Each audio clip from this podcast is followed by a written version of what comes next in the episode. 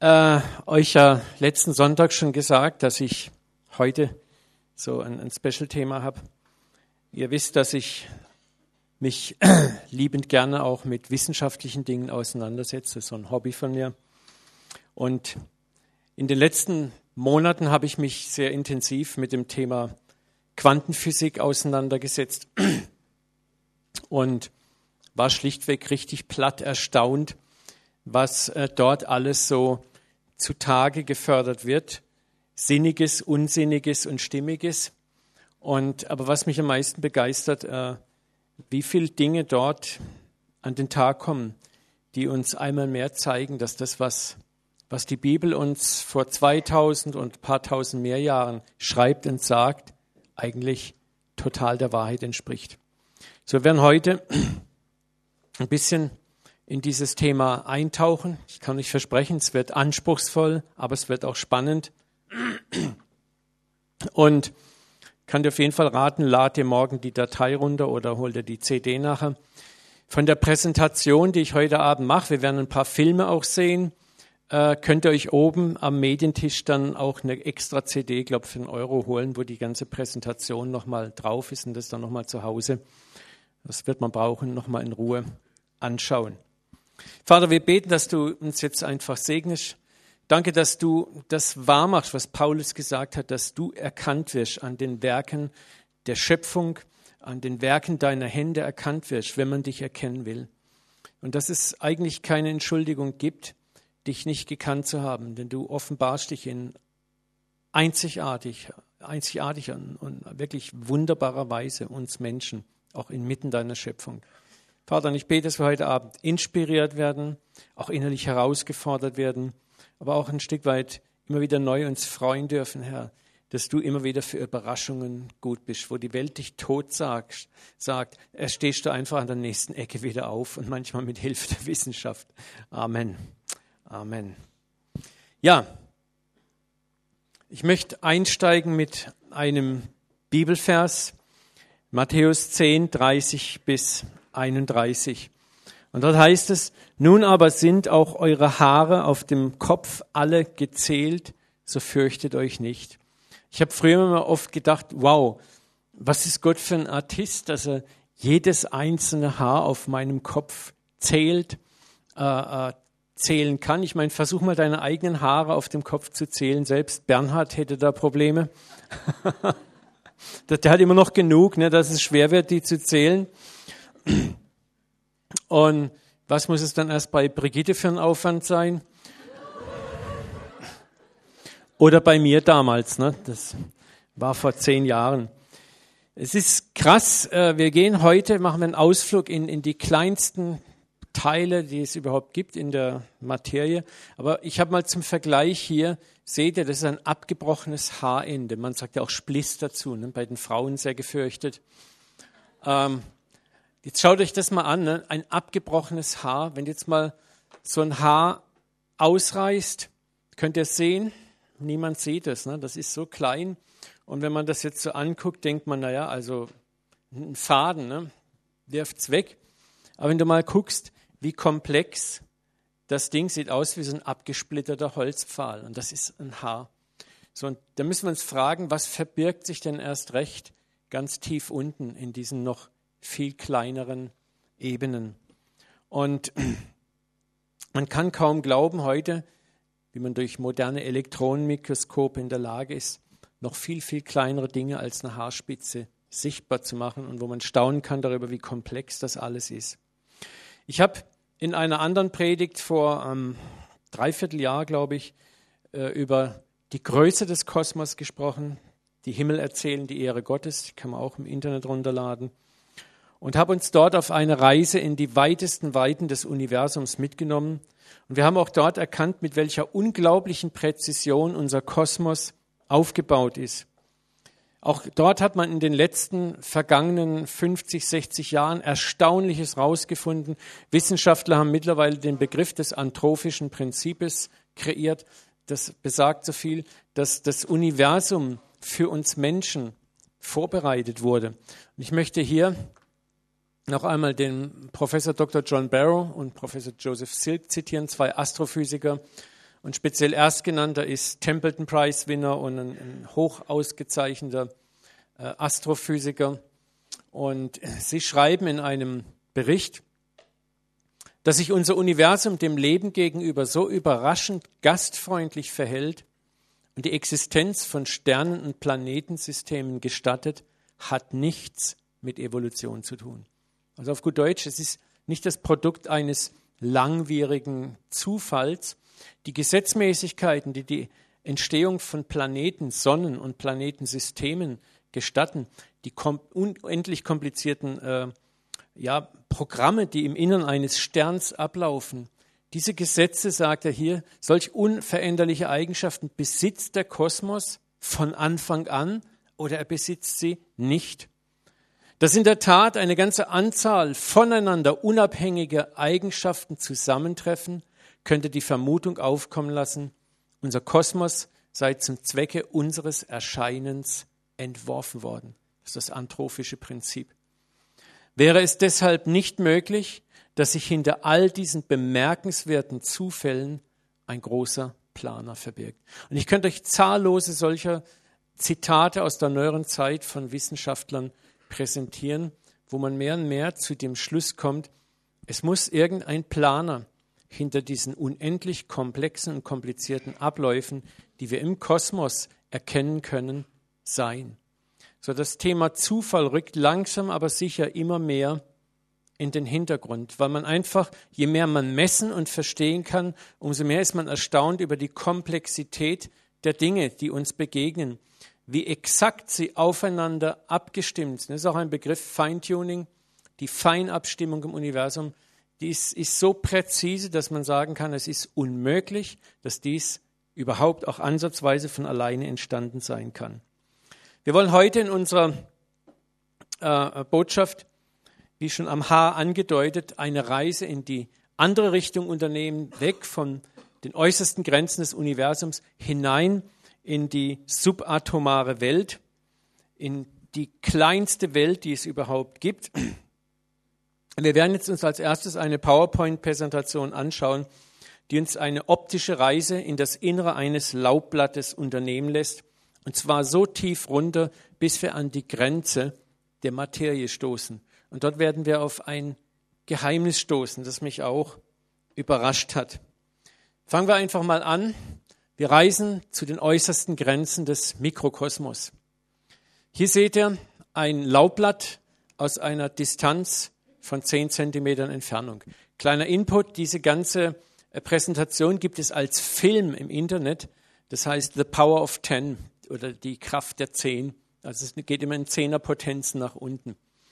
So aus zehn Zentimetern seht ihr hier ein Laubblatt. Dieser rote Quadrat, den ihr hier seht, zeigt immer den nächsten Bildausschnitt, den wir gleich sehen werden. Ein Blatt aus zehn Zentimetern Entfernung, das kennen wir alle. Wir gehen jetzt mit unseren Augen bis auf ein Zentimeter ran und das ist schon ein bisschen schwierig. Also halt mal etwas ein Zentimeter vor dein Auge, dann hast du schon Probleme, was zu erkennen. Das heißt, hier brauchst du schon eine Lupe. Und man beginnt jetzt hier schon die Struktur eines Blattes zu erkennen. Wir gehen jetzt auf ein Millimeter heran und dann beginnen wir langsam die Zellstruktur dieses Blattes zu erkennen. Wir gehen auf 100 Mikronen. Und das ist eine Maßeinheit, die wir im Alltag schon überhaupt nicht mehr brauchen. Ich gehe mal ins Bauhaus und sage, ich hätte gern 100 Mikronen Holz. Der schmeißt dich wahrscheinlich raus. Ne? So. Hier in diesem Sichtbarkeitsbereich können nun langsam die Zellen, die einzelnen Zellen im Blatt unterschieden werden. Wir gehen auf 10 Mikronen, und jetzt beginnt langsam der Abstieg in die einzelne Zelle. Hier kann man schon die einzelnen Zellkerne langsam die Umrisse erkennen. Wir gehen auf ein Mikron und der Zellkern wird sichtbar. Wir alle bestehen ja in unseren kleinsten organischen Einheiten aus Zellen. Wir gehen auf 100 Nanometer runter und sind nun in der Zelle und entdecken jetzt die Chromosomenstruktur. Das sind diese ganzen Chromosomenfäden. Wir gehen noch weiter runter auf 10 Nanometer und jetzt werden die DNA-Ketten sichtbar. Die DNA ist quasi, kann man so sagen, die Festplatte der Zelle. Alle relevanten Informationen sind in der DNA gespeichert, wie das Blatt aussehen wird, wie groß, wie weit es lang, selbst die Pigmentierungen, alles ist dort abgespeichert und wird bei der Zellteilung beständig immer weitergegeben. Die Entstehung der DNA ist bis heute ein Rätsel für die Forscher. Man kann sie weitgehend entschlüsseln, aber auch nur in ihrer grundsätzlichen Bedeutung.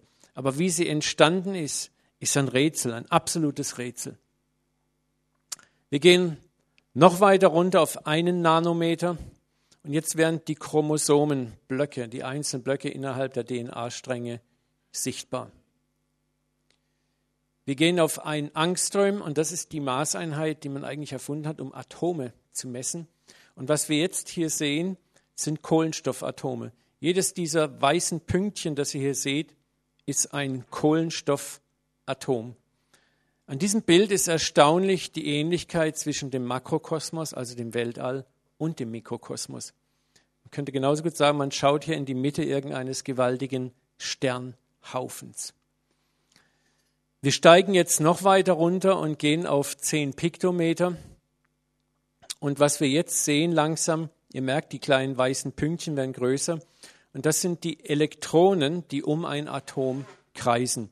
Ich habe hier mal ein Modell eingefügt, dass das mal seht. Da ist der Atomkern und das sind die Elektronen, die um das Atom kreisen. Was wir wahrnehmen, ist diese äußere Hülle eigentlich. Und das sind diese weißen Flecken, die ihr hier seht. Wir gehen noch tiefer auf ein Piktometer und jetzt nähern wir uns hier innen dem Atomkern. Der Atomkern wird langsam sichtbar und hier ist was Interessantes auch festzustellen. Was ihr hier seht, diese weiße Linie, stellt die Umlaufbahn eines Elektrons dar. Ihr seht in dieser Animation die Elektronen, die um das Atom, um den Kern herumlaufen.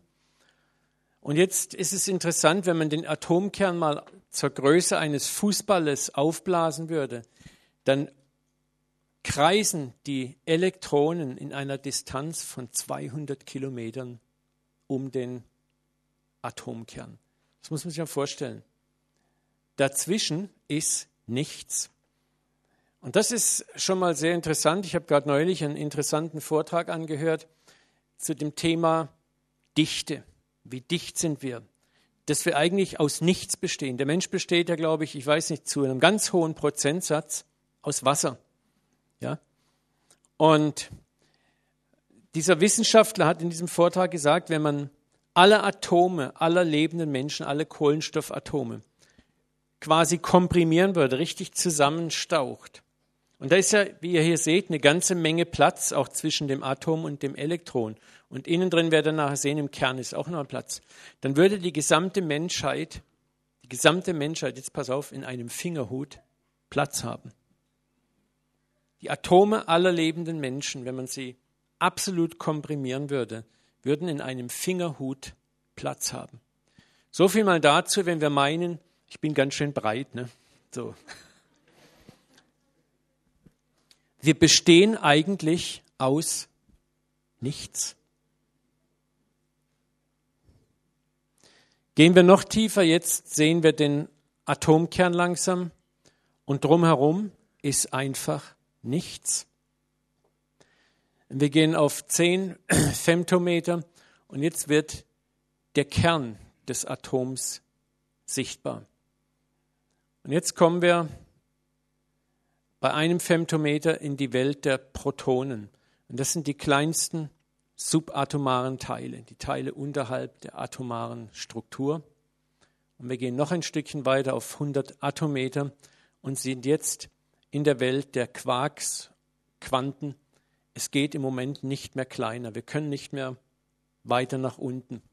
Es ist auch gleichzeitig das Limit der uns bekannten Physik und es ist das Ende der uns vertrauten Materie. Das ist der Punkt, und darüber werden wir jetzt ein bisschen nachdenken, wo Materie zur Welle wird, beziehungsweise zur Energie wird, wo sich die Frage stellt, was ist Materie eigentlich überhaupt?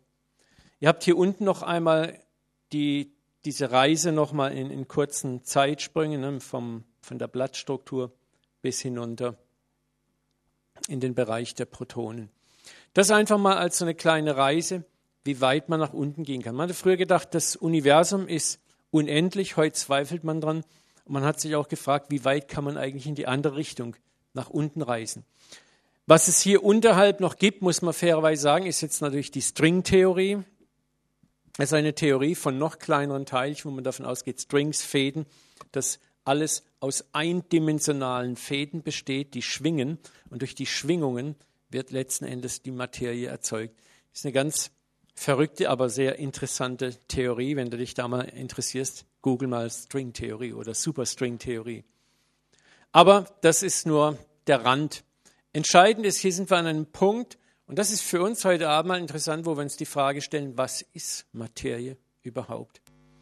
Ich möchte nun Max Planck zitieren. Er hat gelebt 1858 bis 1947.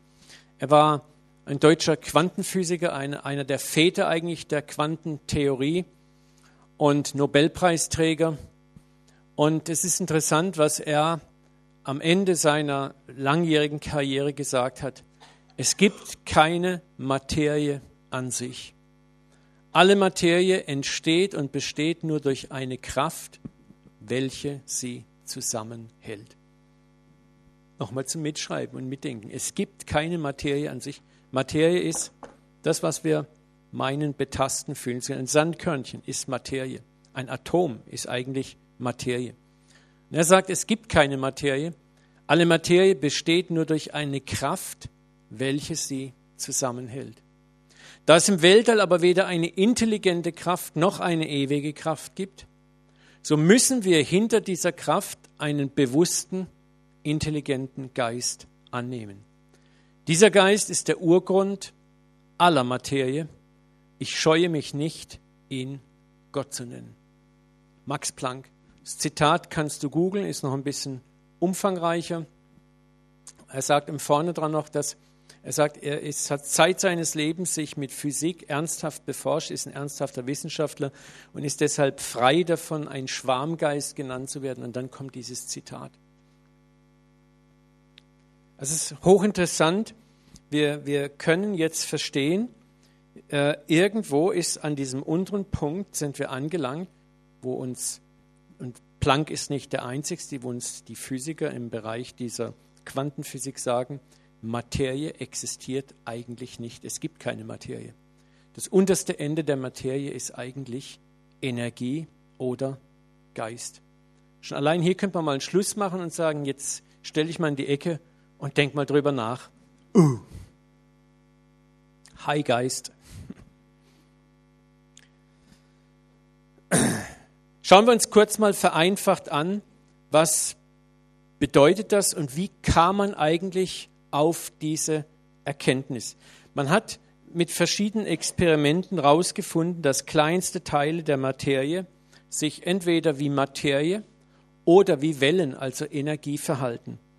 Und dass sie sogar beide Zustände annehmen können. Das ist der sogenannte Welle-Teilchen-Dualismus. Das heißt also, der unterste, das unterste Level von Materie kann sowohl Energie sein, kann aber auch Materie sein. Beides ist möglich. Und wir schauen uns jetzt mal einen kleinen Videoclip an.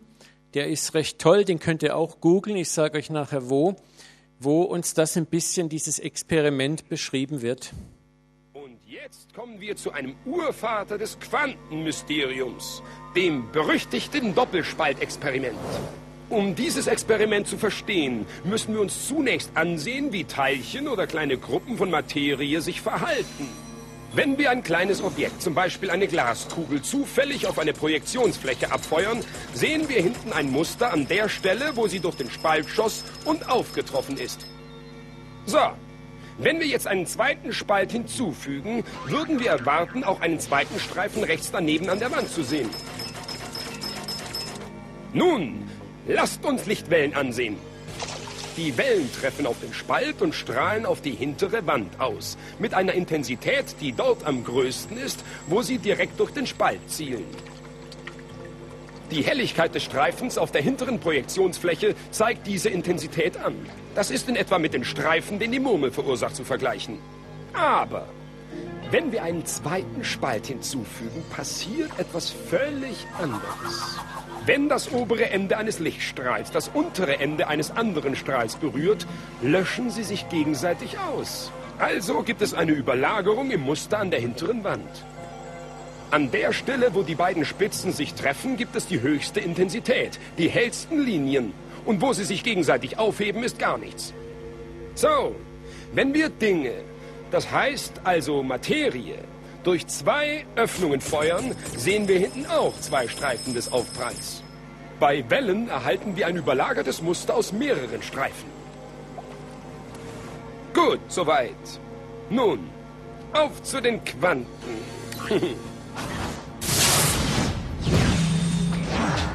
ein Elektron ist ein winziger Teil von Materie. Wie eine kleine Murmel. Lassen Sie uns einen Elektronenstrahl durch den Spalt schießen. Er verhält sich genau wie die Murmel, ein einziger Streifen. Wenn wir also diese kleinen Teilchen durch zwei Schlitze schießen, sollten wir wie bei der Murmel zwei Streifen bekommen. Was? Eine Interferenz des Musters, eine Überlagerung? Wir haben Elektronen abgefeuert, kleine Teilchen von Materie. Aber wir erhalten ein Wellenmuster, anders als bei den Murmeln. Wie das denn? Wie können Materieteilchen ein Interferenzmuster wie bei Wellen hervorrufen? Das ergibt keinen Sinn. Aber die Physiker sind clever. Sie dachten, vielleicht prallen die kleinen Elektronenkugeln aufeinander und verursachen dabei das Muster. Also schossen sie einzelne Elektronen nacheinander ab, sodass sie nicht miteinander in Kontakt kommen konnten. Aber nach gut einer Stunde trat das gleiche Interferenzmuster auf. Die Schlussfolgerung daraus ist unausweichlich. Das einzelne Elektron macht sich als Teilchen auf den Weg, schießt durch beide Öffnungen, beeinflusst sich dabei selbst und trifft als Teilchen auf die Wand. Aber mathematisch gesehen ist das noch seltsamer. Es geht durch beide Spalten und durch keinen. Und es geht erst durch einen Spalt und dann durch den anderen. Alle diese Möglichkeiten stehen in Superposition zueinander. Aber die Physiker waren völlig verblüfft von dieser Entdeckung. Und so versuchten sie, einen Blick zu erhaschen, um festzustellen, durch welchen Schlitz es entschwunden war. Sie haben an einem der Schlitze ein Messgerät angebracht, um zu sehen, wo es durchgekommen war und ließen es fliegen. Aber die Welt der Quanten ist noch mysteriöser, als sie gedacht hatten. Als sie es beobachteten, verhielt sich das Elektron wieder wie eine kleine Murmel. Es produzierte ein Muster aus zwei Streifen und nicht das Interferenzmuster aus vielen Streifen. Der Akt des Messens an sich oder die Beobachtung des Vorgangs hatte zur Folge, dass es nur durch einen, nicht zwei Schlitze kam. Das Elektron entschied sich anders zu agieren. So als wüsste es, dass es beobachtet wird. Und es geschah hier, dass die Physiker für immer in die seltsame Welt der Quantenereignisse traten. Was ist Materie? Sind es Murmeln oder Wellen? Und Wellen von was? Und was hat ein Beobachter mit all dem zu tun? Der Beobachter brachte die Wellenfunktion nur durch seine Beobachtung zum Kollabieren. Das ist absolut verrückt. Also da hänge ich immer noch im Kopf fest. Durch das Beobachten bricht die Wellenstruktur zusammen und diese, dieses Elektron, das vorher Wellenmuster erzeugt, erzeugt plötzlich, nur weil man es beobachtet, plötzlich wieder das Muster von Materie, zwei Streifen. Also ihr könnt es gerne nochmal nachgoogeln, bei Google einfach Dr. Quantum eingeben. Das ist eine ganze Reihe solcher äh, Filme und andere geniale äh, Filme zu diesem Thema. Aber das ist ist die interessante Frage. Wir schauen uns nochmal das nächste Bild an. Kannst du mir helfen? Ja, super. Hier habt ihr nochmal diese modellhafte Darstellung. Und das Interessante ist, dieses Doppelspaltexperiment wurde inzwischen mit den verschiedensten Teilchen durchgeführt. Also nicht nur mit Photonen, sondern auch mit Protonen, Neutronen und anderen Dingen. Und immer wieder war das Ergebnis dasselbe, dass Materie sich sowohl wie Energie oder auch Materie verhält. Dass es beide Formen annimmt. Und, und, wenn es da abgeschossen wird, hier seht ihr, das ist ein typisches Wellenmuster, was eigentlich nur Energie erzeugt. Und wenn man eigentlich Materie durchschießt, sollte man erwarten, dass nur zwei Streifen entstehen. Es ist interessant, inzwischen wurde der Doppelspaltversuch auch mit Fullerenen durchgeführt. Das sind Moleküle mit 60 Kohlenstoffatomen, also noch größere äh, Elemente. Und interessanterweise selbst hier bei diesen komplexen Mustern erhielten die Forscher dieses Strahlenmuster, dieses Interferenzmuster, also es eigentlich zeigt, ich bin nicht Materie, sondern ich bin eigentlich Energie. Sondern die Frage, die sich daraus stellt, was sind Atome? Sind sie Teilchen oder Wellen? Und die Frage ist, da wir Menschen aus Atomen bestehen, was sind wir? Bestehen wir aus Materie, aus Teilchen oder bestehen wir aus Energie? Beides ist offensichtlich nach diesen Experimenten möglich. Dann ist es eindeutig, genau. Ne?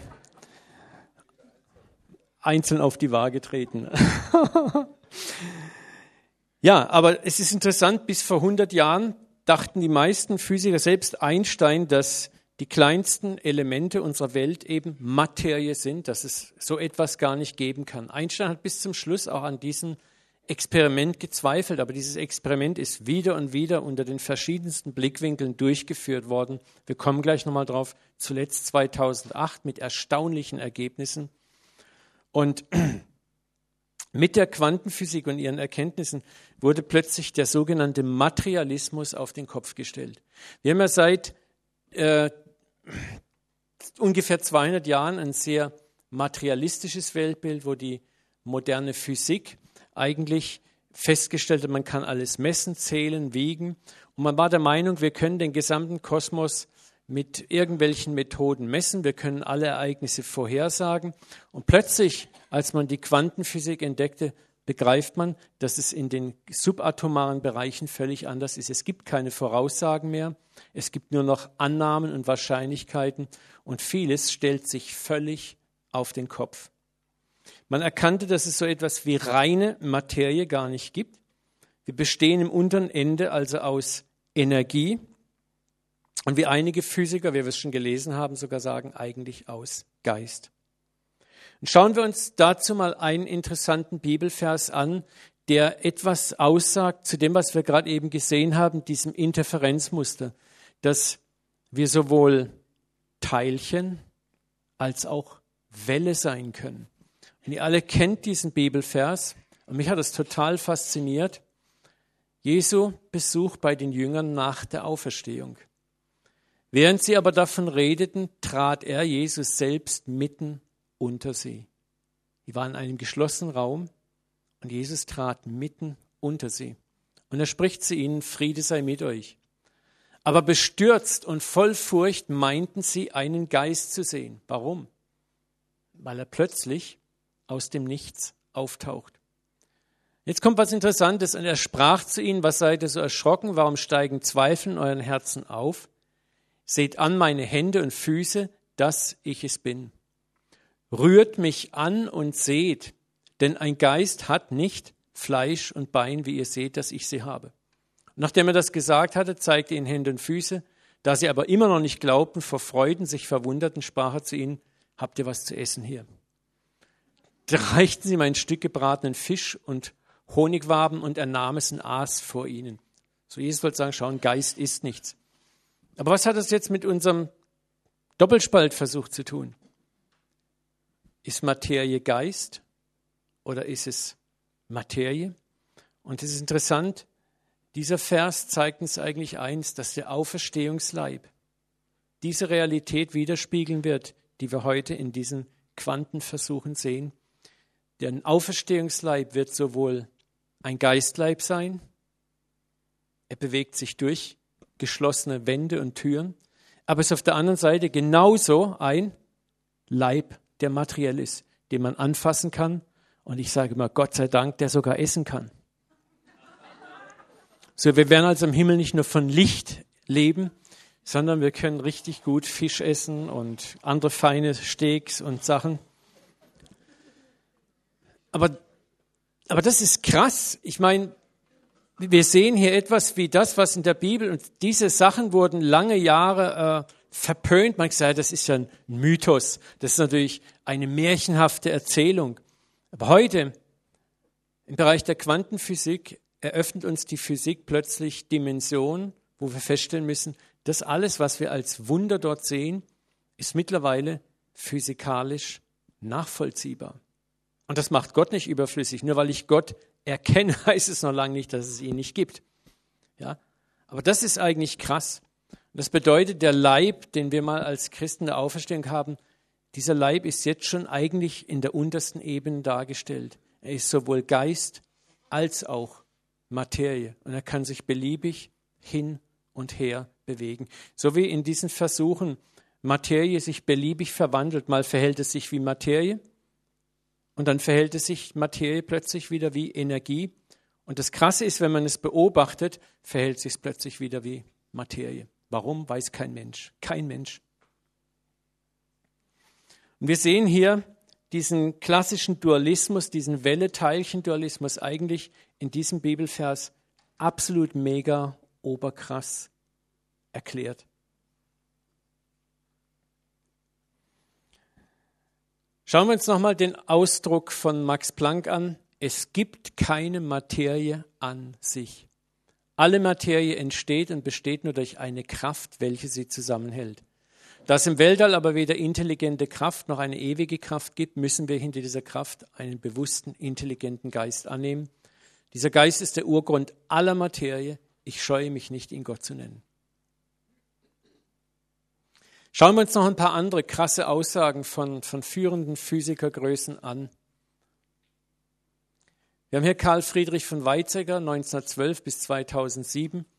Und auch er war jemand, der in die Tiefe reingeblickt hat und bei seinen Forschern immer mehr auf den Gedanken kam, da ist mehr, als das Auge eigentlich zu sehen vermag. Und er sagt, unsere Welt ist im tiefsten nicht materiell, sondern geistig.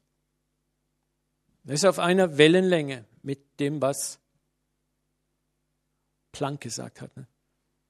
Unsere Welt ist im tiefsten nicht materiell, sondern geistig. In deinem tiefsten Inneren bist du nicht materiell, sondern du bist geistig. Professor Dr. Thomas Görnitz, er ist ein Schüler von äh, Weizsäcker gewesen, und ist eigentlich auch so ein bisschen so sein, sein Nachfolger in dem ganzen Bereich. Und er sagt, Materie kann als kondensierte Quanteninformation verstanden werden. Also anders ausgedrückt, Materie ist nichts weiter als zusammengepresste Energie. Er hat einen interessanten Dualismus oder nicht Dualismus, einen interessanten Vergleich angestellt. Er hat Materie mit Wasser verglichen. Wasser gibt es in drei Aggregatzuständen. Und er sagt, wenn Wasser gefriert, wird das, was vorher liquid und gar nicht fassbar war, hart und fassbar. So, wenn Energie komprimiert wird, wird sie zur Materie. Das ist ein sehr einleuchtender Vergleich. Wir können hier als Gegenpol auch zu dieser Aussage, Materie kann als kondensierte Information verstanden werden, dieses Wort nehmen. Im Anfang war das Wort. Was ist das Wort? Was ist ein Wort? Logos. Ein Wort ist Information. Ein Wort transportiert Information und Information hat immer einen Informationsgeber. Immer. Im Anfang war das Wort und das Wort war bei Gott und Gott war das Wort. Wir können auch äh, sagen, im Anfang war die Information und die Information war bei Gott und Gott war die Information. Dasselbe war am Anfang bei Gott. Alle Dinge sind durch dasselbe gemacht ohne dasselbe ist nichts gemacht, was gemacht worden ist. Materie kann als kondensierte Information verstanden werden. Unsere Welt ist im tiefsten nicht materiell, sondern geistig. Es gibt keine Materie an sich. Und schauen wir einen der, der leitenden äh, Quantenphysiker, das ist Professor Dr. Anton Zeilinger. Er sagt, Fazit nicht Materie ist der Urstoff, Information ist der Urstoff des Universums. Und unser Universum ist nicht aus Materie im Grund aufgebaut, sondern aus Information. Die große Gretchenfrage jetzt auch bei den Physikern, und das sind alles Leute, die sich nicht unbedingt Christen schimpfen, ja, ist, Information hat immer einen Informationsgeber. wer ist das? Wo kommt die Information her? Das bedeutet, wir sind im Grunde genommen nichts weiter als die verdichteten Gedanken Gottes. Das ist das Großartige. Können wir Hebräer 1 dreimal zu dieser Aussage lesen? Seine Gottesherrlichkeit leuchtet aus ihm, Jesus, und sein Wesen ist ihm völlig aufgeprägt. Und das ist jetzt ein krasser Satz. Durch die Macht seines Wortes trägt er das ganze All. Wie erhält Jesus das ganze All? Durch die Macht seines Wortes. Die ganzen Prozesse, die in dir ablaufen, ob es die, die Prozesse der Photosynthese in Pflanzen sind, die Prozesse wie, wie bestimmte organische Abläufe in deinem Körper, die ja so komplex sind, ablaufen, hormonelle Abläufe, bis hinunter zu den Atomen. Man weiß nicht, welche Kräfte all das zusammenhält. Es gibt im atomaren Bereich die starke und die schwache Kernkraft, die elektromagnetische Kraft. Das sind Kräfte, die dafür sorgen, dass Atome stabil bleiben dass Atome sich verketten können, dass überhaupt chemische Verbindungen möglich sind. Kein Mensch kann dir erklären, wo kommen diese absolut fein aufeinander abgestimmten Gesetze her. Jedes Elektron, egal in welchem Platz des Universums, hat exakt dieselbe Ladung. Ich glaube 1,602, hoch noch was äh, Ampere-Sekunden. Also es ist überall absolut das Gleiche. Man weiß nicht, warum ist das alles absolut präzise gleich. Und die Antwort ist, durch die Macht seines Wortes trägt er das ganze All. Information ist der Urstoff des Universums. Information ist Wort. Durch die Macht seiner Information trägt er das ganze All. Gott spricht und es entsteht. Gott denkt und es ist da. Und im Moment ist es Gott, der diese ganzen Prozesse durch sein Wort, durch sein beständiges Sprechen aufrechterhält. Würde Gott sein Wort nur für den Bruchteil einer Nanosekunde zurückziehen, dieses Pult und wir alle würden sich einfach in nicht mal sichtbare Gase auflösen, würden einfach in unseren Subatomen durch den Raum schwirren. Oder du könntest sagen, wie bei einem Programm, du ziehst den Stecker und alle Bits und Bytes fallen in sich zusammen. Ich habe es immer gern mit in der Programmiersprache, der Programmierer kontrolliert jedes Bit und jedes Byte in seinem Programm. Ja. Wer ist denn hier Informatiker? Ne? Stimmt das? Du kontrollierst jedes Bit und Byte in deinem Programm und du kennst, auch, weißt auch, wo jedes sitzt, meistens. und das ist das Krasse. Gott weiß, wo jedes Atom sitzt und noch, noch darunter, weil es ist letzten Endes sein Gedanke. Das ist so krass, wenn man das jetzt einfach nur so als geistige Lehre erzählen würde, man sagen, okay. Aber es ist interessant, das sind namhafte Physiker, die das jetzt entdecken. Kommen wir zu einem Satz, das ist so einer meiner Lieblingszitate von T.S. Eliot, ein englischer Lyriker und Christ aus dem 19. Jahrhundert. Er sagte, wir werden nicht aufhören zu forschen und am Ende all unserer Forschung werden wir wieder dastehen, wo wir anfingen. Und wir werden den Ort zum ersten Mal sehen. Und es ist interessant, dass die, die moderne Forschung ist vielleicht 200 Jahre alt, mit der Newtonschen Physik. Newton war ja Christ auch. Er hat in seinen Werken immer, immer wieder klargemacht, dass er Gottesgesetzmäßigkeiten entdeckt. Aber das hat sich irgendwann verselbstständigt. Und irgendwann haben die Leute nach ihm von der Newtonschen Religion gesprochen. Weil durch Newton plötzlich hat man, konnte man das gesamte Weltall und das Ganze, was uns umgab, plötzlich mathematisch alles berechnen und nachvollziehen. Man dachte, das geht jetzt immer so weiter. Wir entdecken, berechnen und dann wissen wir, wie es funktioniert.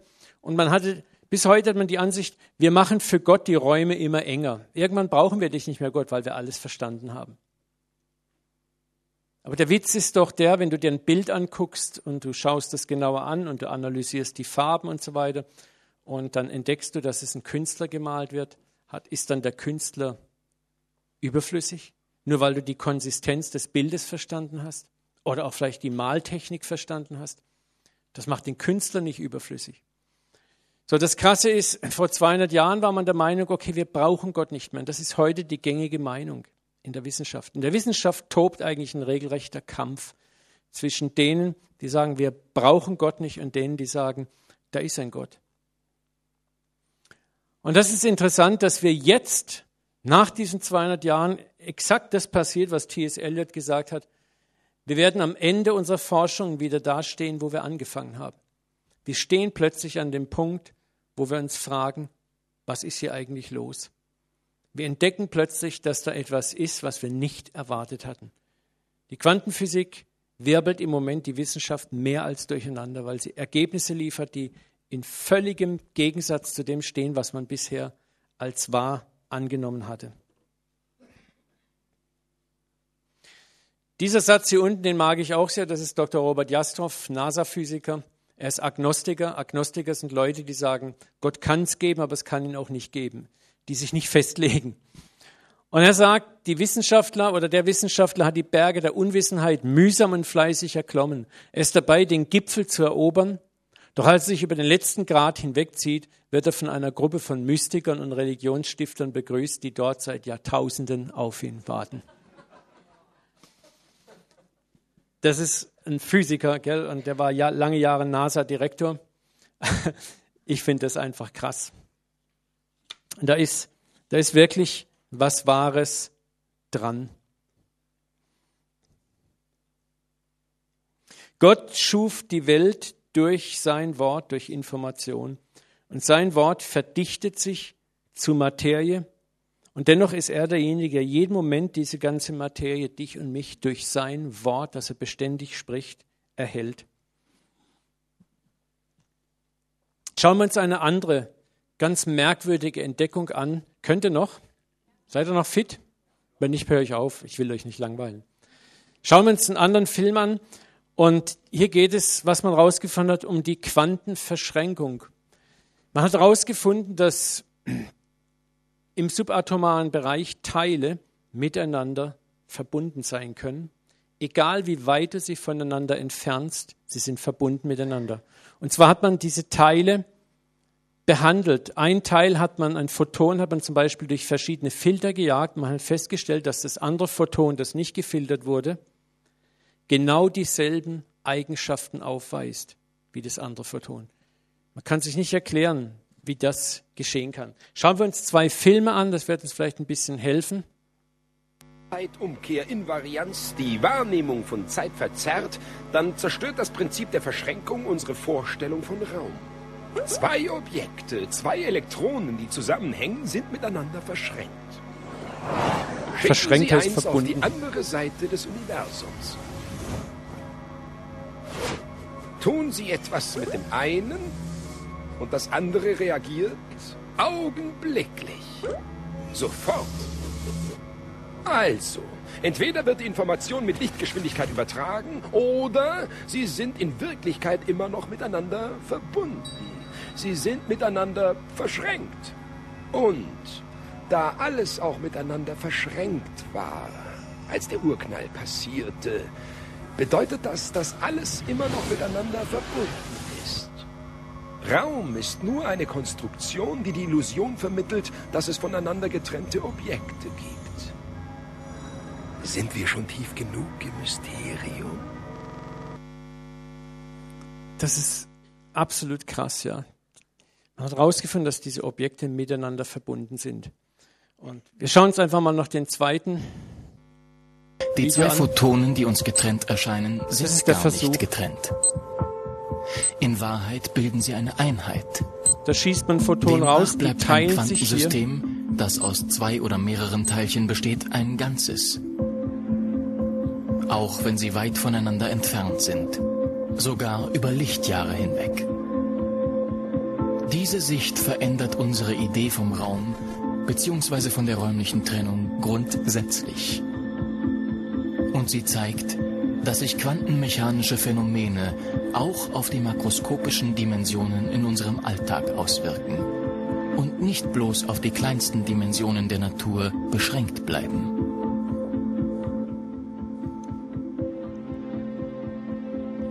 Das könnt ihr euch auch bei Google runterladen. Die zwei Das Experiment ist 2008 nochmal in Genf durchgeführt worden mit diesen verschränkten Quanten. Und das könnt ihr bei heise.de nachlesen. Das ist ein Artikel vom 16.08.2008. Auf, aus Genf kommen einmal mehr verwirrende Nachrichten aus der Quantenphysik.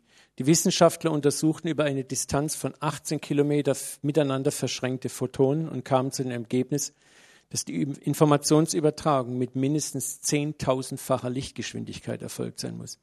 Das bedeutet, da wird ein Photon abgeschossen, es wird geteilt, eins geht in die Richtung und das andere geht in die Richtung, jeweils neun Kilometer.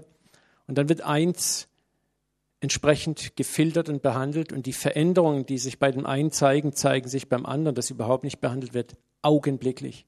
Man hat jetzt die Geschwindigkeit der Datenübertragung versucht zu messen und sagt, es ist Minimum 10.000-fache Lichtgeschwindigkeit. Das ist der untere Wert. Man geht davon aus, dass es wahrscheinlich unendlich ist. Jetzt gibt es auch ein Problem. Man, das sagen Sie auch hier, diese Geschwindigkeit ist total unwahrscheinlich. Deswegen ist davon auszugehen, dass die Photonen keine Informationen ausgetauscht haben. Ihre wechselseitige innige Beziehung muss völlig anderer Natur sein. Es ist eigentlich, die Relativitätstheorie sagt uns ja, dass schneller als Licht geht nicht.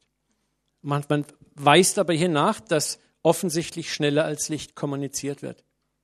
Und jetzt weist das auf etwas ganz anderes Interessantes hin, nämlich das, was vorhin in dem ersten Video gesehen wurde. Vielleicht sind sie überhaupt nie getrennt, sondern obwohl sie räumlich getrennt sind, sind sie trotzdem miteinander verbunden. Und das wiederum führt uns in den Bereich gibt es einen Überraum, einen Hyperraum, einen Raum über uns. Die Quantenphysik kennt mehrere Dimensionen über uns. Ein Raum, wo wir alle miteinander verbunden sind. Was bedeutet das jetzt konkret? Wir müssen das immer wieder versuchen runterzubrechen. Ihr habt doch vielleicht schon mal davon gelesen und gehört, eineiige Zwillinge. Einer wohnt in Deutschland, einer wohnt im Amiland. Und dem einen passiert etwas und der andere spürt's. Wer hat sowas schon mal gelesen? Das schon mal gehört, ne? Oder überhaupt, dass wir mit Menschen verbunden sind. Bis heute kann man dieses Phänomen nicht wirklich erklären. Wie funktioniert das? Man verweist das gerne in den Bereich der Mystik und des Spirituellen oder vielleicht sogar der Esoterik. Und da ist auch viel Wirres dabei. Aber Fakt ist, dass uns die Quantenphysik lehrt, dass in der subatomaren Ebene offensichtlich alles miteinander verbunden ist. Auch wir sind eigentlich alle miteinander verbunden auf dieser Ebene. Wir sind, es ist nur der Eindruck, dass wir getrennt sind, aber die Realität ist eine ganz, ganz andere. Das ist so verrückt und so krass. Schauen wir mal hier, das ist äh, Professor Nikolaus, Nikolaus äh, Giesin. Er hat dieses Experiment da in der Schweiz geleitet und er hat ausgesagt, da geschieht etwas wirklich Befremdliches, etwas außerhalb der Raumzeit. Und hier nimmt er ein Wort in den Mund, etwas außerhalb unseres Raumes und unserer Zeit. Und zwar gemeint ist, wie können diese beiden Photonen miteinander kommunizieren über diese große Distanz in einer Geschwindigkeit, die menschlich nicht mehr nachzuvollziehen ist. Es ergibt keinen Sinn, und die Quantenmechanik stellt einmal mehr unsere Theorien, Erfahrungen und Annahmen in Frage. Der Verstand gerät ins Trudeln.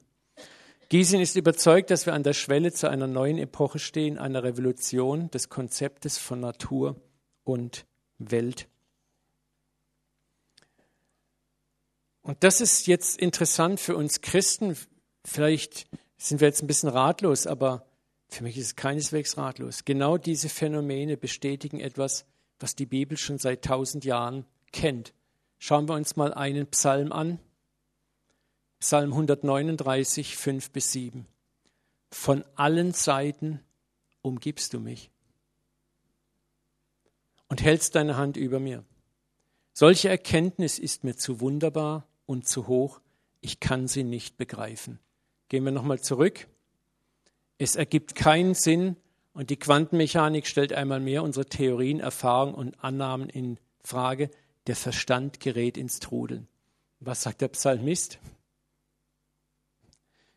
Solche Erkenntnis ist mir zu wunderbar und zu hoch. Welche? Dass Gott ihn von allen Seiten umgibt. Wenn du den Psalm weiterliest, sagt er, wo soll ich hingehen vor deinem Geist und wo soll ich fliehen vor deinem Angesicht?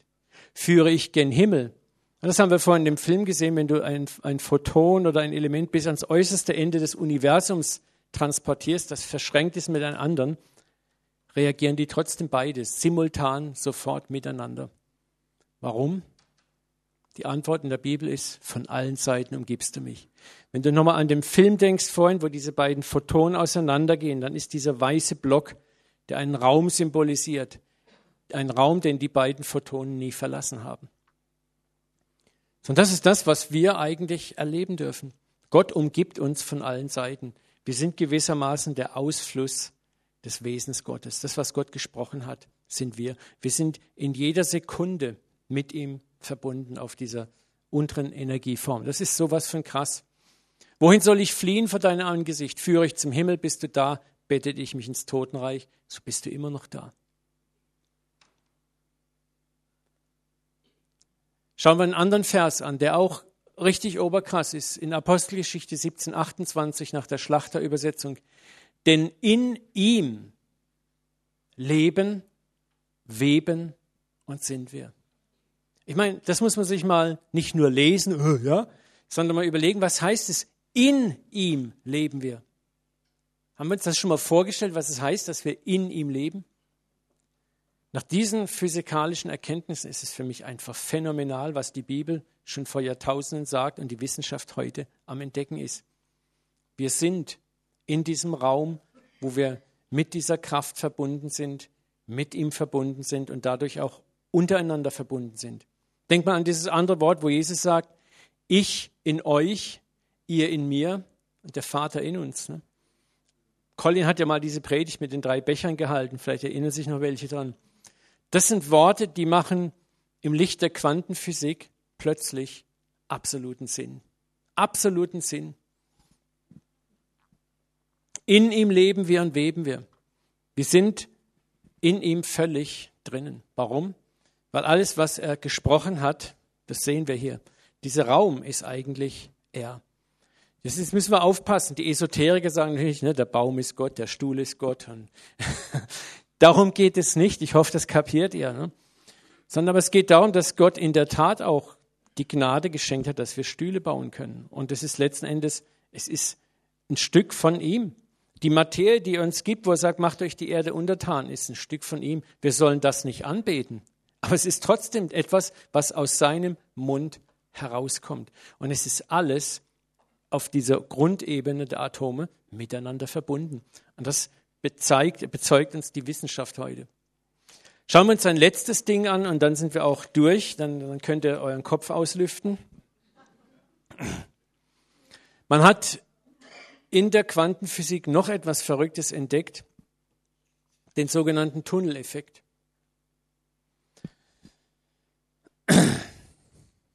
Elektronen im Mikrokosmos gelingt, wovon Radfahrer nur träumen.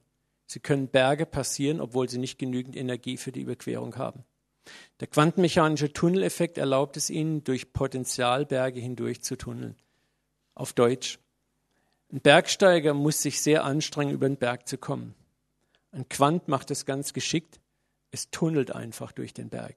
Es marschiert einfach durch ihn durch, als ob es ihn gar nicht gibt. Da habt ihr dieses Bild mit dem Skifahrer. Ne? Das fand ich so originell. Äh, man hat beobachtet, auch hier, deswegen habe ich hier nochmal diesen Atomkern, Elektronen verschwinden plötzlich und tauchen an ganz anderer Stelle urplötzlich wieder auf. Man weiß nicht, wo die hingehen. Die einzigste Sache, die man im Moment weiß, es muss eine Art andere Dimension, einen Überraum geben, wo sie durchpassieren und kommen dann da am anderen Ende wieder raus. Was bedeutet das jetzt für uns auch wiederum als Christen, auch für diese ganzen sogenannten Mythen und verrückten Bibelgeschichten, die wir alle kennen? Schauen wir uns mal zwei Geschichten an. Lukas 24, 30, die Emmaus-Jünger. Und es geschah, als er mit ihnen zu Tisch saß, nahm er das Brot, dankte, brach's, gab's ihnen. Da wurden ihre Augen geöffnet und sie erkannten ihn. Und er verschwand vor ihnen. Mythos. Lächerliche Geschichte. Tunneleffekt in der Quantenphysik. Mythos. Apostelgeschichte 8:39.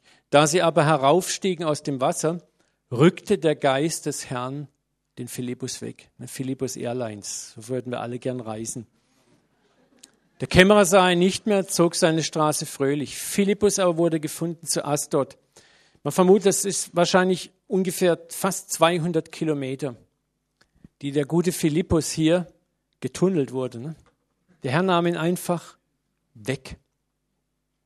So, und das ist interessant, wo wir uns fragen müssen, diese ganzen Wunder plötzlich kriegen eine, eine Note, wo wir langsam mit der Physik so mal sachte anklopfen und merken, halt mal, das sind doch gar keine Ammenmärchen, sondern in der ganzen subatomaren Struktur unserer Welt sehen wir, dass diese Dinge tatsächlich passieren. Und ich habe jetzt gerade aktuellen Bericht gelesen, dass man diesen Teleportationseffekt sogar mit größeren Teilen jetzt schon vollzogen hat. Also da gibt es Dinge zu entdecken. Und deswegen sagen diese Wissenschaftler, wir werden in den kommenden Jahren eine Revolution unseres Denkens erleben. Ich möchte abschließen die Predigt noch einmal mit diesen Sätzen. Wir werden nicht aufhören zu forschen, aber am Ende aller unserer Forschungen werden wir wieder dastehen, wo wir anfingen. Und wir werden diesen Ort zum ersten Mal sehen. Wir werden jetzt erkennen, halt mal, hoppla, das war's. Und nochmal Robert Jastrow, der Wissenschaftler hat die Berge der Unwissenheit mühsam und fleißig erklommen. Er ist dabei, den Gipfel zu erobern. Doch als er sich über den letzten Grad hinwegzieht, wird er von einer Gruppe von Mystikern und Religionsstiftern begrüßt, die dort seit Jahrtausenden auf ihn warteten. Und das ist keine Arroganz gegenüber der Wissenschaft. Wir sollten dankbar sein, dass wir Wissenschaft haben. Ich freue mich an Wissenschaft. Ich glaube, Gott hat uns auch die Fähigkeit gegeben. Das Krasse ist, dass bis vor 200 Jahren auch fast alle Wissenschaftler, namhaften Wissenschaftler, waren Christen. Das fing erst mit dem Materialismus, mit dem Aufkommen des Materialismus ungefähr vor 200 Jahren an, wo man sagte, wir können Gott jetzt überflüssig machen. Ich möchte abschließen mit Johannes 3, 12. Und dort sagt Jesus, ihr glaubt ja nicht einmal, wenn ich über Dinge rede, die hier auf der Erde geschehen. Wie wollt ihr mir dann glauben, wenn ich euch sage, was im Himmel geschieht? Und hier geht es nicht nur um Engel mit eingelaufenen Nachthemden, netten goldenen Harfen, Posaunen, die man bläst, sondern hier geht es um die ganze himmlische Welt, um die himmlische Welt, was uns dort erwartet. Wo Jesus den Jüngern sagt, ich habe euch noch so viel zu sagen, aber ihr könnt es jetzt überhaupt nicht tragen. Ich glaube, wir leben in einer spannenden Zeit, wo sich vor uns Dinge auffalten und entfalten, wo wir mit offenem Mund staunend dastehen. Und wo die Wissenschaft manchmal schon gemeint hat, oder der Atheismus, sie können Gott an die Wand schießen. Und Gott marschiert einfach durch die Wand. Und die Wissenschaft muss erkennen, dass das wirklich möglich ist. Amen.